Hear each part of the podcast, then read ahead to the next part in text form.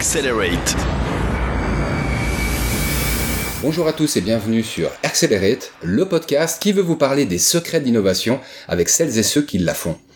Pour ceux qui étaient avec nous il y a deux semaines environ, vous avez suivi le démarrage de cette série d'épisodes sur l'intelligence artificielle. Aujourd'hui, nous allons faire un lien entre la science des données, hein, la data science, et euh, l'automatisation d'intelligence, où finalement l'intelligence artificielle devient l'aboutissement de la data science. On aimerait également pouvoir faire un lien avec euh, ce qui se passe concrètement dans le domaine de la data science, dans le domaine de l'intelligence artificielle en ce moment. Pas dans trois ans, pas dans cinq ans, pas dans dix. Vraiment, qu'est-ce qu'on peut faire aujourd'hui avec ce complément d'intelligence? Pour cela, je suis accompagné de deux personnes. Euh, alors, mon bras droit ou oreille gauche, Jérémy Wagner. Salut Jérémy. Salut Marco. Et tu as réussi à nous dénicher le directeur data science pour business et décision suisse, Yann Minvis. Bonjour à vous deux. Salut, salut Yann. Bon, c'est un collègue à toi, donc ça facilite un petit peu les choses. Effectivement, ça n'a pas été très compliqué à dénicher. non, et puis pour se passionner de données, bah, c'était une occasion de plus, et une bonne occasion j'espère pour pouvoir échanger, bah, d'une part sur des expériences hein, que tu as menées, des expériences concrètes sur différentes industries. Finalement, il y a des écosystèmes qui ont dû se bouger peut-être un petit peu avant les autres. Euh, je pense notamment à celui de la finance, à celui des assurances, hein, euh, deux écosystèmes très présents en Suisse, mais finalement présents partout dans le monde. Les industries 4.0 bah avant d'arriver au 4.0, elles ont commencé par 1 et puis il a fallu y arriver peut-être un peu plus rapidement euh, dans certaines de ces industries et c'est l'occasion justement de faire un lien également entre plein de notions qui est autour de nous, la data science, le big data. Je crois qu'on va même parler de data mining incessamment sous peu, et peut-être de faire un point concret sur la situation, qu'elle soit en Suisse ou ailleurs dans le monde. Donc euh, ma petite introduction est en fait, ce que je trouverais chouette, c'est de concrètement demander à Yann, c'est quoi la science des données ou la data science? Alors la data science, c'est une, c'est un domaine d'application qui cherche à valoriser l'information à travers le, la manipulation de données et l'application d'algorithmes bien déterminés, euh, à rendre euh, et à identifier des actions euh, pour générer du business. Ouais. Alors attention aux termes, hein, euh, les mots ont leur poids. Par manipulation, en fait, tu sous-entends ou tu entends l'utilisation. L'utilisation. C'est pas qu'on déforme les données pour dire ce qu'on veut. Quoi. Non, non, c'est pas déformer les données. C'est vraiment utiliser les données euh, avec des, des, algorithmes, des méthodes qui sont euh, qui sont de dernière génération et liées mhm. à la data science. Ouais. Mais on va l'aborder tout à l'heure euh, au travers du data mining, machine learning. Ok. Et puis les méthodes, c'est une chose, et les sources de données qui sont aujourd'hui multiples. Hein, euh, J'imagine que ça va de pair. Oui, euh, dans les sources de données aujourd'hui, on a eu une forte évolution parce qu'on génère énormément de, de, données, chacun dans notre quotidien. Et euh, la data science est là aussi au travers de l'évolution des puissances calculatoires euh, euh et des différents algorithmes permet aujourd'hui d'aborder et de, de, traiter ces volumes de données énormes et cette diversité de données euh, issus des réseaux sociaux, de l'image, du son, euh, du texte, euh, de la voix, tout un tas de données qu'on n'avait pas l'habitude d'utiliser de manière historique au travers de la statistique traditionnelle. Mhm. Tu as utilisé un autre terme qui me, qui me parle, c'est le mot de calcul. effectivement, les calculs, jusqu'à n'y a pas si longtemps, il y avait le prof de maths qui en parlait, et puis plus grand monde. Calcul ou calculation, c'est des choses dont on entend de plus en plus parler. Un autre terme, justement, qui semble un peu barbare, c'est le calcul à haute performance High Performance Computing, HPC. Est-ce que tu arrives, allez, par euh, déclinaison, peut-être à nous résumer qu'est-ce que c'est que cette notion et peut-être quand est-ce qu'elle est vraiment utile Alors, déjà abordons le sujet. Euh, derrière ce terme de HPC, il y a potentiellement deux définitions. Euh, la première qui est High Performance euh, Computing qui permet de traiter des gros volumes de données dans des temps relativement contraints. Il y a quelques années, quand j'ai commencé euh, ma carrière dans, dans l'analytique, euh, lorsque j'ai lancé un calcul, j'avais le temps d'aller boire euh, plusieurs cafés. Et aujourd'hui, sur un volume de données équivalent, voire même doublé, triplé, multiplié par 10, euh, j'ai largement le temps de juste éternuer pour avoir mon résultat de, de calcul. Donc ça c'est la, la, la, première définition. Et la deuxième définition c'est plutôt lié au, au calcul haute fréquence qui se résume par la capacité d'effectuer un très grand nombre de calculs en parallèle au même moment, euh, de manière à identifier plusieurs pistes. Et un exemple d'application concret qu'on a aujourd'hui sur le calcul euh, très haute fréquence, c'est dans le trading, pour passer des ordres euh, d'achat-vente. et on est dans des énormes data centers et les, les, les bêtes calculs se trouvent au plus proche de la donnée, mmh. avec des fibres optiques qui sont de, juste de quelques dizaines de centimètres qui séparent la donnée source de, du calculateur. Ouais. Et est-ce que c'est euh, la, la, différence que tu fais aussi entre euh, bah, des notions qu'on a beaucoup entendues, et notamment le, ce, ce, terme de big data, avec finalement la data science? C'est quoi le c'est quoi la grosse différence entre entre ces deux disciplines? Ou c'est quoi le lien? Ouais, plutôt le lien. Je, alors, il y a différence forcément, il y a différence, mais euh, l'un euh, alimente l'autre. Le big data tout seul, ça sert pas à grand chose. Excusez-moi de, c'est ma conviction, ça sert grand chose.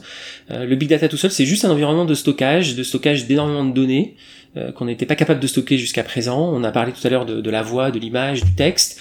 Euh, dans les environnements big data, on, stocke toutes ces informations qu'on ne savait pas stocker jusqu'à présent, et on en stocke de plus en plus puisqu'on en génère, nous, par notre activité, de plus en plus au quotidien. Donc le big data, c'est juste la capacité à stocker cette information de manière intelligente et de pouvoir la travailler, la rendre propre et prête à, à être utilisée.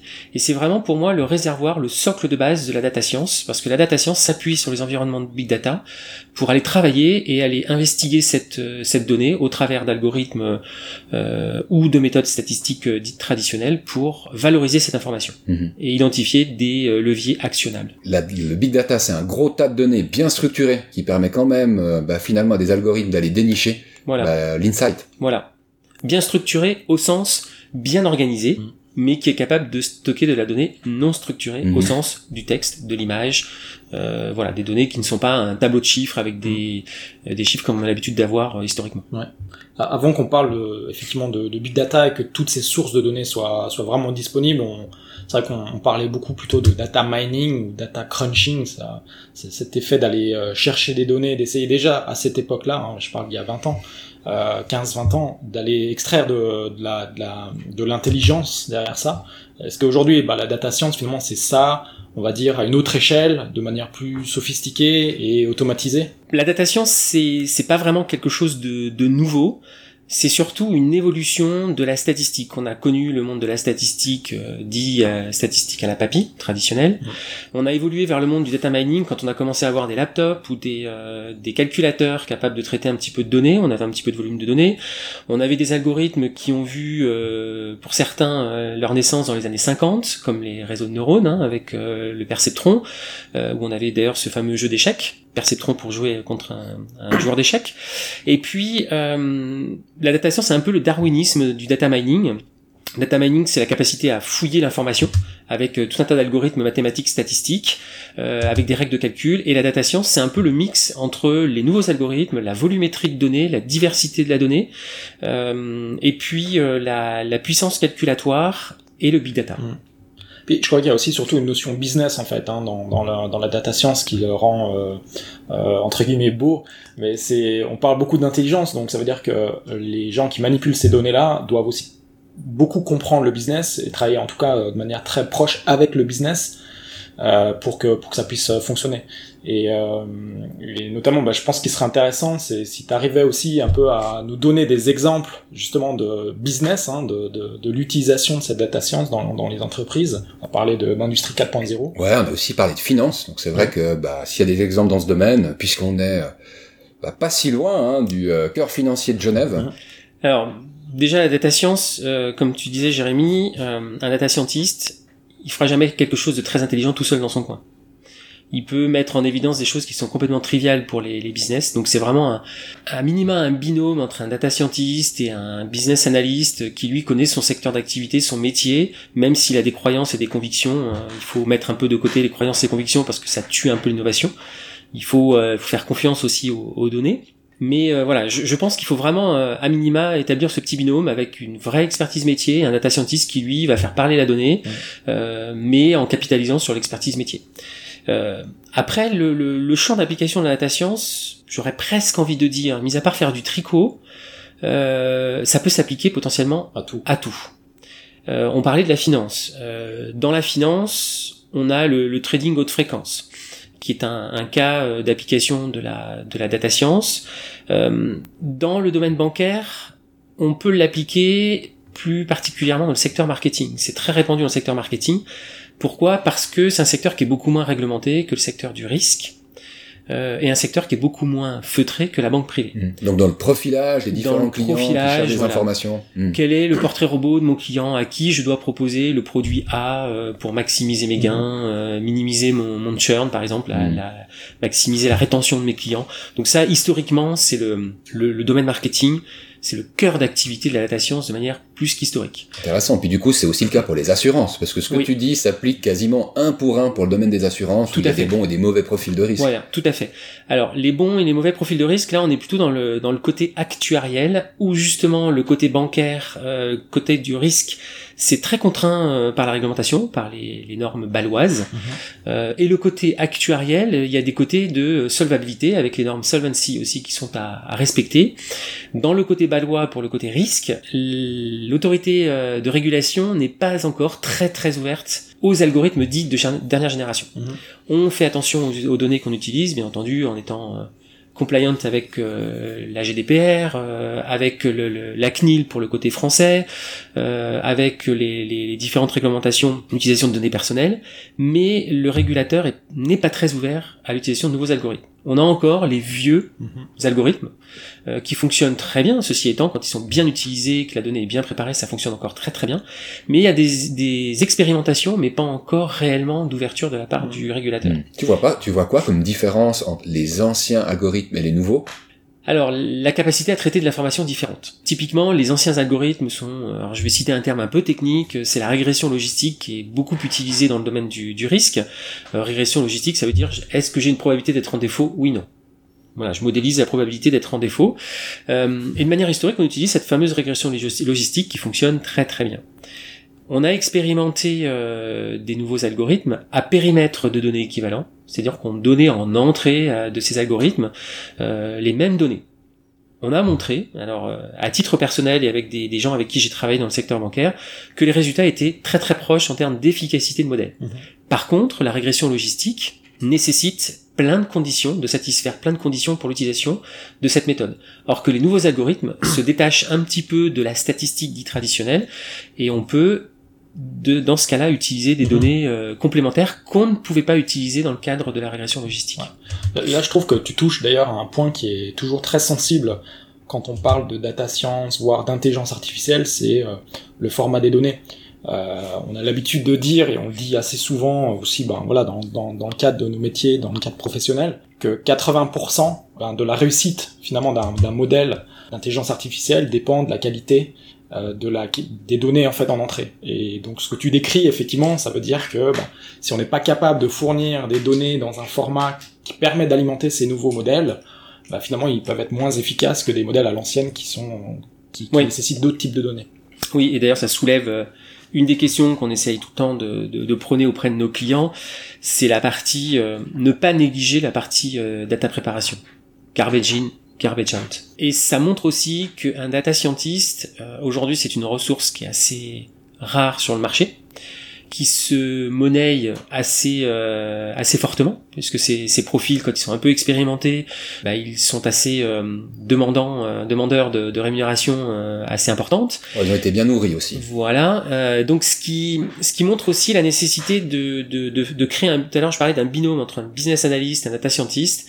Et je pense que le, le, le parlons d'un tiercé gagnant qui est plutôt le, le business analyst, le data scientist et le data engineer, qui lui a un profil assez proche du data scientist, mais qui fait moins de la modélisation au travers de l'utilisation d'algorithmes de modélisation prédictive, mais qui fait plus de la data prep en utilisant des, des langages euh, avancés euh, et qui connaît très bien la manipulation des données, qui lui est payé pour faire ça, un petit peu moins bien payé qu'un data scientist, mais qui est payé pour faire ça, qui connaît un petit peu mieux les environnements big data. Ça nous permet de faire le lien aussi avec les environnements big data, qui connaît bien euh, ces environnements-là et qui qui travaille en collaboration avec le data scientist pour la préparation des données, de manière à ce que le data scientist puisse être payé naturellement à passer du temps à construire des modèles et à valoriser l'information au travers de la modélisation et non pas à préparer la donnée pour ensuite faire de la modélisation. J'ai envie de revenir sur un tease que m'a fait Jérémy avant qu'on commence cette émission, parce que euh, il m'a fait remarquer que tu avais beaucoup d'expérience euh, en supply chain Il m'a dit c'est le pro de la supply chain, tu vas adorer. Et effectivement, j'ai adoré ce tease. Je me demandais si on pouvait en dire quelques mots. Puis j'avais presque envie de prendre une, une anecdote personnelle. J'ai travaillé dans une multinationale où la supply chain c'était un élément clé. Euh, je me souviens qu'en tant qu'account manager, donc côté vente, euh, j'étais face à des, planificateurs. Donc euh, c'était des planificateurs de production. Donc il y a les gens qui bossent sur les lignes de production, puis il y a ceux qui disent bah tu vas faire ci, tu vas faire ça à tel moment, et puis dans tel volume pour tel produit. Et puis à un moment c'était des, des meetings assez tendus. Pourquoi? Parce que bah on a un objectif. Cet objectif, on en est plus ou moins loin, plus rarement on l'a dépassé. Euh, nous, nous devions en fait euh, définir un volume euh, par article et par client avec euh, un intervalle d'erreur accepté de 3%. Euh, je me souviens quand moi j'ai été introduit euh, à cette discipline, j'étais là, non mais c'est impossible. Puis bon, euh, vu les, les têtes toutes rouges qui sortaient après être passé chez le directeur de vente, donc parfois le directeur général, hein, suivant euh, le niveau de crise que c'était par rapport à l'objectif, euh, j'ai vite compris qu'on avait intérêt à être bon là-dedans, et je me rappelle clairement que quand on dépassait les 5% d'intervalle, euh, c'était une discussion qui montait d'un cran. quoi. Je suis certain qu'une intelligence complémentaire à la nôtre permettrait, on va dire, un niveau de tension un peu moins élevé, parce que j'ai vu des échanges assez vif en fait euh, à ces sujets-là. Euh, je me demandais si toi, tu as eu des expériences, hein, soit en 2.0, soit en 4.0, qui permettaient justement d'éviter ces interfaces tendues entre deux départements qui finalement euh, devaient travailler main dans la main. Oui, alors différentes différentes expériences dans une multinationale qui doit être proche de celle où tu as travaillé. L'idée était de d'automatiser un maximum le, le, travail des demand planners. Dans la logique, on s'aperçoit qu'il y a bon nombre de références articles liés à des clients qui sont automatisables parce qu'elles donnent des résultats très satisfaisants et très prévisibles. Ce qu'on appelle le domaine du prévisible où il n'y a pas euh, il y a pas de surprise. Hmm. L'objectif c'était d'optimiser, d'automatiser pardon, d'automatiser cette euh, ces prévisions de manière à pouvoir passer beaucoup plus de temps pour les demand planners sur euh, les, les articles euh, liés à des, des pays ou des clients sur lesquels on avait beaucoup plus de volatilité Hmm. et sur lesquels on avait besoin justement de, de toute l'expertise et du demand planner et du chef produit Mm. et de la connaissance du marché et de tous les algorithmes possibles et imaginables à notre disposition pour justement optimiser au maximum ces, cette forecast accuracy, donc cette Ouais. euh, efficacité du, de la prévision. C'est vachement intéressant ce que tu dis. Donc on parle de ces produits locaux. Je pense que dans tous les marchés, on a toujours le produit local, Voilà. genre euh, je sais pas moi, un jus euh, aux abricots du Valais. Voilà, juste Voilà. pour prendre cet exemple, hein, parce qu'en Suisse ça marche très très bien. On parle d'un exemple comme celui-ci. Oui, Ouais. il y a toujours, euh, voilà, il y a toujours des articles et qui sont très difficilement euh, prévisibles. Mm. Et très émotionnel. C'est-à-dire que moi je me souviens, on avait également des articles comme ça. On les voulait absolument hein, pour finalement euh, se différencier un petit peu de l'Allemagne ou de la France. Ils ont un côté local qui fait qu'on y tient. Et c'est vrai qu'on avait toujours une grande zone au-dessus de nous qui nous disait attends, ce truc-là on le coupe si ça marche pas assez bien. Donc euh, c'est pas forcément une grosse partie du volume, mais c'était un truc Ouais. auquel toutes les équipes tenaient pas mal. Voilà, quoi. tout à fait. Et, et justement, pour optimiser ça, euh, ça fait référence euh, et appel à beaucoup de compétences diverses et variées, de connaissances locales, en enrichissant les données euh, disponibles dans les systèmes d'information de, de l'entreprise par des données qui sont à disposition sur le marché. Données open data, euh, on a beaucoup sur le marché suisse par exemple, Euh, des données de météo, il y a des fournisseurs de, de données météo et ils mettent derrière ces données météo qui ne sont pas juste euh, regarder dans le rétroviseur euh, pour modéliser le passé dans l'espoir de prédire le futur, de prévoir le futur, euh, mais ils vont plus loin aussi euh, dans la fourniture d'informations. Ils valorisent aussi cette information météo. Malgré ce travail, il, y aura toujours des parties qui ne seront pas euh, prévisibles Mm. et sur lesquelles, euh, bah, je dirais, à la rigueur, euh, le dé jeté sur la table fera aussi bien que le modèle. Mhm. On a des cas comme ça. Les explications que tu viens de donner, ça me, donc, ça me rappelle la méthode à l'ancienne, puis je me demande si le point de départ de la machine est éventuellement le même que celui de, de l'humain. J'avais un vieux roublard euh, d'account manager, tu sais le gars qui a bossé 20 ans, et puis, euh, non, 40 ans dans une industrie, et puis qui, à la limite, a commencé même sans ordinateur, donc il garde quelques anciennes habitudes. Ouais, je sais qu'il agaçait pas mal les demand planners parce qu'il allait vraiment à l'ancienne et il demandait simplement la météo qu'il allait faire dans les deux semaines à venir. Et puis à ceux-là s'ajoutait en fait l'historique des ventes. Il demandait toujours les deux ou trois ans avant, tu vois, puis il regardait en fait les périodes, il regardait finalement le temps qu'il faisait dehors, et puis il y allait, tu sais, en nombre de palettes par article. Finalement, est-ce que l'historique des ventes et euh, la météo, c'est deux indicateurs clés de qu'est-ce qui pourra se passer demain? Si on veut faire du forecast, euh, il faut forcément l'historique des ventes. Hmm. Donc c'est pas qu'on remplace la vieille recette et puis Hmm, qu'on Je on met simplement une nouvelle, quoi. On capitalise sur les deux Mhm. expertises et encore une fois voilà, c'est- on capitalise sur l'expertise métier hein, des vieux roublards. Hmm. Il faut il faut apprendre de ces vieux roublards et, euh, et mettre un petit peu de, de, de nouvelles méthodes derrière. Et vraiment, il faut capitaliser sur l'historique. on ne peut pas faire de forecast. On apprend sur le sur dans le passé, c'est-à-dire on regarde toujours dans le rétroviseur ce qui s'est passé pour pouvoir projeter euh, dans, un, dans un horizon euh, euh, futur. L'histoire, chers auditeurs, et, et- chers invités, on est d'accord que euh, il faut l'étudier pour savoir mieux faire par la suite. Et surtout aussi, ce qui est intéressant euh, dans, dans, dans ces exemples-là, c'est que l'intelligence artificielle, finalement, elle permet avant tout d'automatiser, en fait, d'aller plus vite. Elle permet pas uniquement de prédire des valeurs que l'humain serait pas capable de prédire. Là, euh, ton gars, il était capable de prédire les bonnes palettes. Mhm. Simplement avec une IA, on serait allé beaucoup plus vite et Ouais. il aurait, on lui aurait libéré du temps pour faire autre chose, pour aller voir Mhm. des clients ou autre. L'idée euh, derrière le- le- l'intelligence artificielle, le machine learning, c'est d'automatiser un maximum les tâches, d'essayer d'optimiser aussi bien entendu les tâches, d'avoir des résultats meilleurs que ceux qu'on arrivait à produire jusqu'à aujourd'hui, donc de dégager un peu plus de retour sur investissement, un peu plus de marge. euh, Voilà, ça c'est l'idée première, mais l'idée seconde aussi, c'est de, de pouvoir dégager du temps euh, aux personnes qui travaillaient, euh, de changer leur façon de travailler pour valoriser leur, leur travail et qui puissent bah, passer du temps à faire des tâches un peu plus valorisantes aussi bien pour eux que pour l'entreprise. Mhm. On a justement pas mal parlé du euh, milieu euh, de l'entreprise, euh, le milieu entrepreneurial. Je me demandais s'il y avait des exemples qu'on pouvait citer peut-être à l'échelle du grand public. On en a quelques-uns hein, tranquillement où on sent que Ouais. l'intelligence artificielle commence à faire son œuvre. Euh, vous avez des exemples qui vous plaisent? Peut-être un chacun comme ça. Alors, bah, moi j'aime bien forcément celui de l'assistant vocal parce que je trouve que c'est quelque chose qui est euh, ben, autour de nous en fait qu'on commence à utiliser de plus en plus et qui sont hy- hyper performants. Mhm. Donc vous, vous les utilisez Les Siri et compagnie? Alors Siri oui, euh, maintenant j'ai vu effectivement des les démos des, des nouvelles versions des euh, d'Alexia ou de ou de de l'assistant de Google. Et je trouve euh, je trouve incroyable ce qu'on ce qu'on peut faire avec. Alors après c'est sûr c'est une question je pense d'habitude aussi mais mais honnêtement je trouve ça assez bluffant quoi. Mhm. Il y a quelque chose qui t'a plu euh, soit de récent, soit d'un peu moins récent, en termes d'utilisation grand public de l'intelligence artificielle, que je mets entre guillemets, hein, pour le coup. Alors moi j'aurais tendance à mettre le côté euh, sur lequel on- le grand public justement n'est pas trop sensibilisé à ça ou pas trop au courant de l'utilisation de ces nouvelles méthodes, hein, machine learning, intelligence artificielle, c'est le domaine de la médecine. Et aujourd'hui, on est dans une médecine euh, dite euh, prédictive, où on est capable de, euh, avec, on parlait tout à l'heure de capteurs, de monitorer par exemple l'activité cardiaque des, des patients sur lesquels on sait qu'il y a des faiblesses cardiaques, croisé avec d'autres d'autres indicateurs physiques. Et on parlait tout à l'heure de trading haute fréquence, donc là on est capable aussi dans, le, dans les calculs haute fréquence de, de détecter de très très faibles variations cardiaques qu'on ne détectait pas avant euh, facilement. C'est-à-dire euh, au travers d'un électrocardiogramme, vous voyez les variations, mais voilà, il fallait l'avoir sous les yeux. Là, c'est ces, calculs euh, euh, qui sont quasiment embarqués dans les dans les petits moniteurs que les gens portent euh, permettent d'anticiper euh, et de prévenir les risques euh, cardiovasculaires. Donc ça, c'est un premier un premier exemple qui est euh, moins grand public mais qui peut potentiellement nous, nous toucher tous. Et puis l'autre point d'application, mais là qui fait référence aussi à des nouvelles méthodes, c'est le, le traitement de l'image. Euh, on est capable aujourd'hui, enfin capable, on le fait. C'est déjà, euh, il y a eu déjà de grosses avancées là-dessus. C'est l'utilisation de- d'algorithmes dits de deep learning sur euh, le- l'analyse des tumeurs euh, pour voir si elles sont bénignes ou malignes euh, plutôt que de euh, passer du temps pour euh, des professeurs ou Mhm. des docteurs à analyser des images. Ouais. Il y a déjà des, des pré-classifications qui sont faites de ces images, ces, ces scanners, pour dire euh, scanner, attention, celui-ci il a une mauvaise tête et celui-ci passe peut-être moins de temps dessus. Et ça, ça, ça marche déjà relativement bien.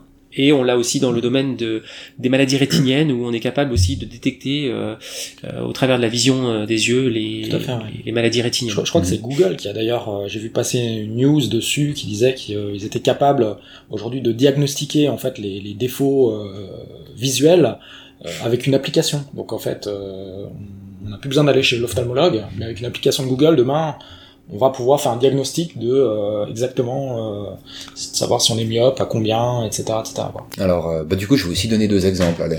Il y en a un que j'aimais vraiment bien, et puis quand Yann a dit qu'il allait en donner deux, ben, je vais vous en passer un autre, vite fait, bien fait.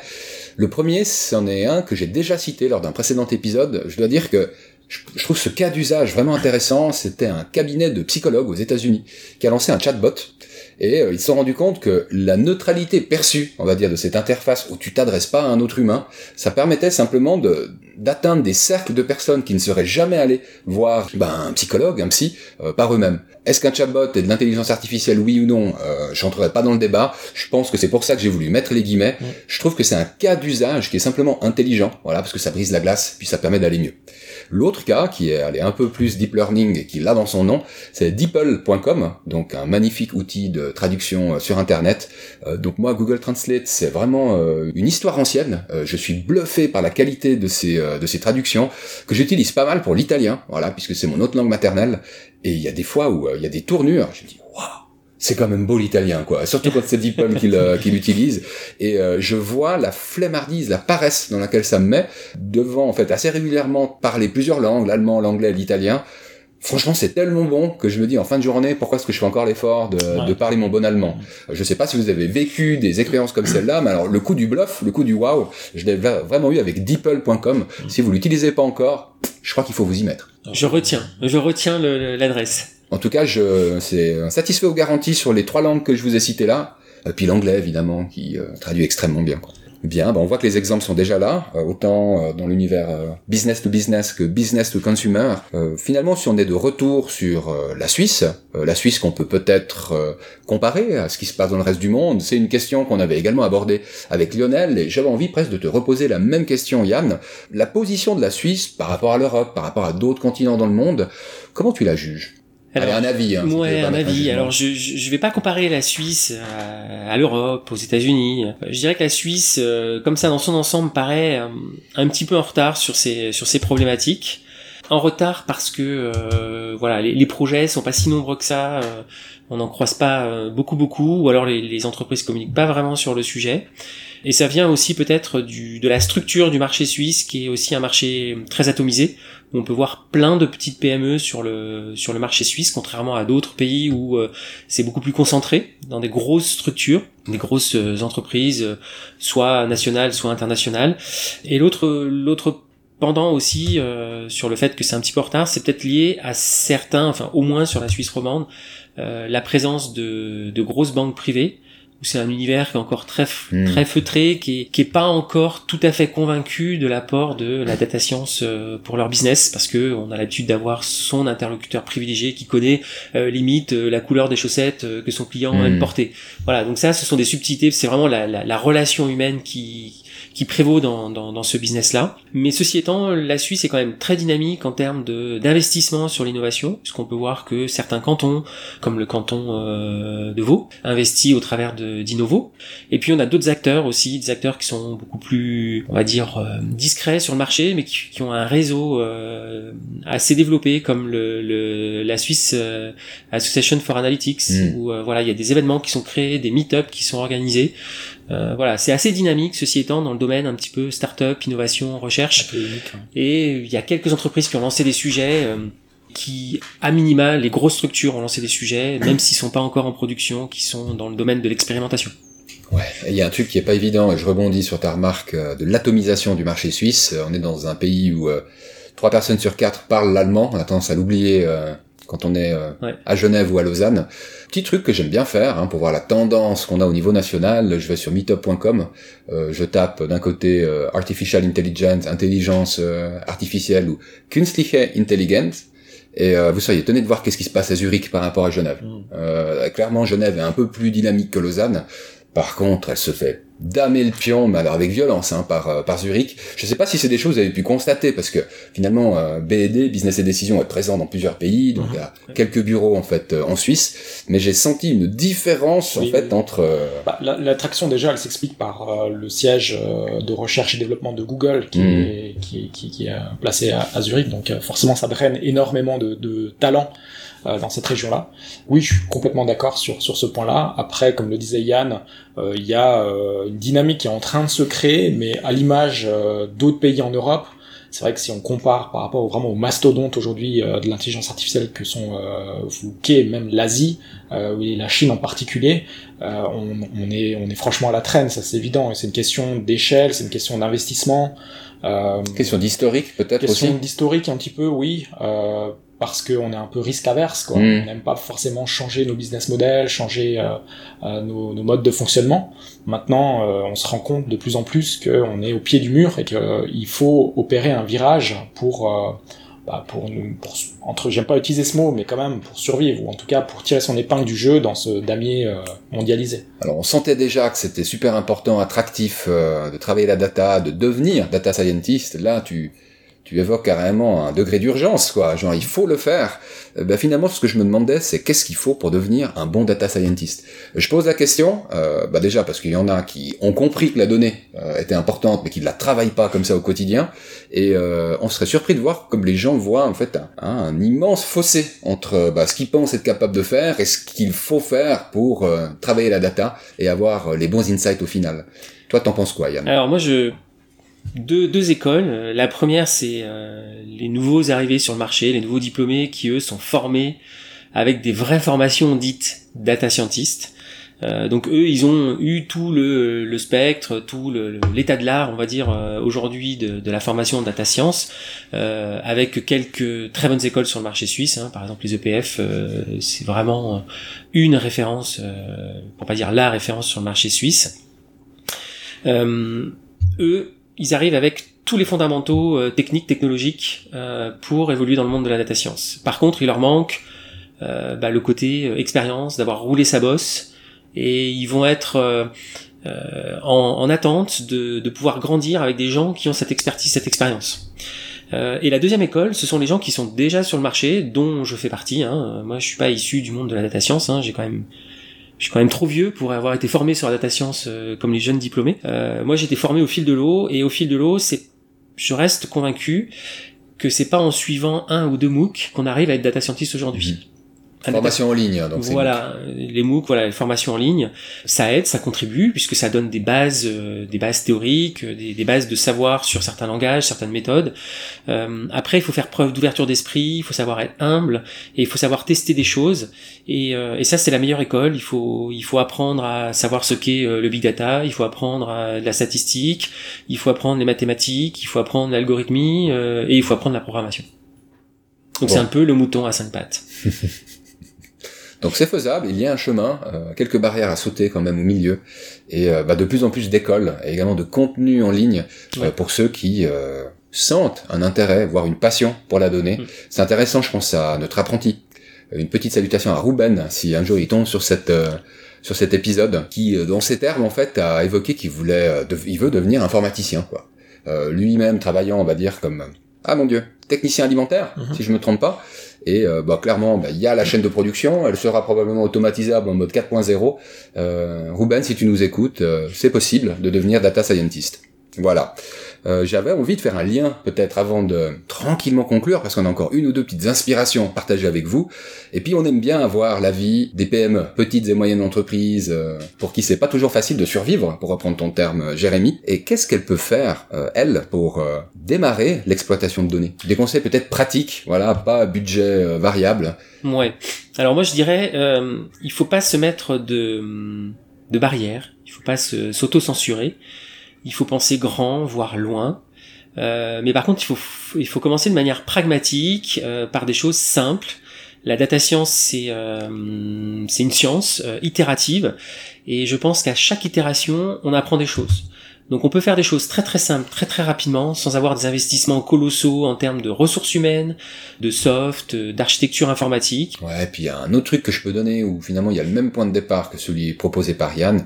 Il y en a qui sont allergiques hein, aux euh, conseillers, consultants externes. Je respecte ça. Euh, Il y a des, il y a plein d'outils en fait qui sont disponibles, dont euh, le démarrage quand on est finalement un seul utilisateur est gratuit. Ça prend parfois un peu de place sur l'ordinateur, mais c'est à peu près tout ce que ça prend. Et euh, bah ça m'est arrivé simplement d'utiliser un de ces outils pour voir, aller me faire rêver un petit peu sur. euh, et là en fait j'ai réalisé ce que tu dis, c'est qu'avec mes fichiers Excel mal structurés, bah ça donnait rien du tout quoi. Donc euh, zut, j'ai dû retravailler ça en fait pas mal de fois. Et puis petit à petit, en fait, en apprenant des choses nouvelles, il y a également l'intérêt qui grandit. On Mm. serait, on serait assez étonné. Donc, euh, merci pour ces, euh, ces belles recommandations, Yann. Une autre chose que vous pouvez faire, c'est finalement bah, vous inspirer bah, dans des événements, par exemple. Et là, j'ai envie de faire un lien avec euh, bah, Data Live, euh, un événement qui souhaite parler du potentiel des données. Peut-être que toi, Jérémy, en gentil organisateur, tu peux nous en dire plus? Ouais, avec grand plaisir. Donc c'est vrai qu'on organise et c'est euh, aussi un souhait ou même je dirais même que c'est dans l'ADN de Business Edition qui est l'organisateur de, cet event bah, de partager aussi notre savoir-faire, notre expérience autour de, de, la donnée et euh, à cette occasion, donc le 18 septembre à Genève, à l'hôtel Kempinski, on organise pendant une matinée ou alors un peu plus qu'une matinée, un tour d'horizon de des enjeux en fait de l'économie de la data. Donc on va avoir euh, pendant euh, on va dire quelques heures ensemble euh, des speakers, mais mmh. aussi des ateliers euh, qui vont être euh, animés par des éditeurs de logiciels hein, qui mmh. sont souvent utilisés dans ce genre de projet pour, bah, de manière très concrète, démontrer les capacités aujourd'hui de traitement de la donnée, de data visualisation, de data science, et pour permettre donc à ces décideurs-là de bien prendre conscience des enjeux, de pourquoi pas trouver bah, des solutions, trouver des interlocuteurs à qui parler pour démarrer ces premières initiatives. Je crois qu'IBM sera dans la place. Est-ce qu'il va nous parler de Watson On a bien sûr euh, IBM hein, euh, qui fait partie des leaders euh, effectivement de, de, toute cette analytics cognitive. Excellent. Donc le 18 septembre, pour ceux qui souhaitent être inspirés et qui ont de la disponibilité pour se rendre à Genève, éventuellement un site sur lequel on retrouve Absolument. plus d'informations. Donc on retrouve toutes les informations, donc les speakers, l'agenda, le lieu, donc un un beau lieu qui nous accueille euh, sur datalife.co. Et puis je profite de dire que bah, parmi les partenaires et passionnés euh, de données on retrouvera également l'association Alliance Data qui sera présente pour interagir autour de l'étude Perspective, cette étude dont je vous ai parlé bah, lors du précédent épisode. Hein, Lionel Clavien était là pour la pitcher. Euh, elle est toujours en ligne, elle le sera en tout cas jusqu'à la fin du mois d'octobre 2018, si c'est pas un petit peu au-delà. Et euh, bah, juste à côté, on aura un stand euh, accéléré de podcast. Je pense que je vais astiquer mon micro pour l'occasion. je serai également accompagné pour faire quelques petits micro-trottoirs. Donc le but, c'est d'avoir des interactions également sympathiques sur qu'est-ce qu'on pense de la donnée, puis qu'est-ce qu'on pourrait en faire? Voilà, donc une parfaite occasion pour euh, lier données mhm. à opportunité business. Il y avait un autre sujet hein, qui, euh, à mon avis, mérite qu'on s'y attarde quelques minutes. C'est des webinars sur lesquels tu bosses, Yann? Oui, euh, nous sommes en train de préparer une série de, de webinars, donc un concept euh, relativement simple. On communiquera sur le sujet euh, au travers euh, bah, de nos différentes pages LinkedIn, mmh. différents supports. Ça parle de quoi Donc les webinars, le concept c'est 30 minutes durant la, la, la, pause déjeuner, donc ça monopolise pas trop de temps. 30 minutes, c'est un sujet à chaque fois. un sujet autour de la data science. Autour de la data mmh. science, donc il y a différents thèmes qui ont été arrêtés, donc une intro à la data science, la data science en secteur bancaire, euh, le traitement d'image euh, et d'autres euh, d'autres sujets qui vont être abordés au cours de ces webinaires et ça, permettra aux, participants bah, de, de, voir un petit peu le, le, domaine d'application de la data science. Donc ça se veut ouvert à tous, bien entendu. On parlera pas de la virgule près de l'algorithme, qu'est-ce qu'il fait exactement. Euh, ce sont des sujets voilà des, généralistes pour bien comprendre les, les champs d'application. Et où est-ce qu'on retrouve ça? Alors ce sont les mercredis de la data science. Et donc, euh, comme le disait Yann, donc ce sera plutôt disponible début euh, début octobre. Et euh, forcément, si vous suivez nos pages ou nos comptes sur LinkedIn ou sur Twitter, on retrouvera le lien et a posteriori, on le, on le remettra dans, les, hmm. dans les show notes de, de l'émission. Balance les handles pour ceux qui seraient déjà connectés. Alors, comme d'habitude, vous me retrouverez sur Twitter, Jérémy Wagner, ou sur LinkedIn. Et pour ma part, sur LinkedIn, Yann Mavis. Yann Mavis. Vous retrouverez évidemment les noms et les prénoms de différentes personnes qu'on a eu autour de cette table aujourd'hui, que je remercie. Yann, merci beaucoup pour euh, bah, ces échanges autour de la science des données. Euh, Jérémy également, un grand merci pour avoir mis la main sur Yann et puis pour nous avoir résumé cette belle opportunité qu'est Data Live le 18 septembre à Genève. Euh, J'en profite pour vous donner mon handle à moi qui est Warco Brienza, que j'oublie toujours de donner au début. Donc euh, je suis content qu'il y en ait qui écoutent jusqu'à la fin les émissions et puis qui interagissent, soit pour me dire des choses chouettes qui sont en lien avec ces émissions ou avec d'autres sujets dont on pourrait éventuellement parler. On aime aussi les gens qui sont critiques, du moment que ça reste constructif. Donc s'il y a des choses qui plaisent moins, n'hésitez pas à le dire. Moi j'aime bien même reprendre ces commentaires, voir éventuellement euh, s'il y a des gens qui les partagent. Donc euh, voilà, autant de sujets qu'on peut aborder ensemble. Je profite peut-être pour rappeler que sur accelerate.com, on retrouve bah, les 19 précédents épisodes. On va retrouver de l'intelligence artificielle dans le prochain épisode. Voilà, donc il me reste à vous souhaiter bah, une belle journée et à vous dire à dans deux semaines. Bye bye. Bye bye, à bientôt. À bientôt.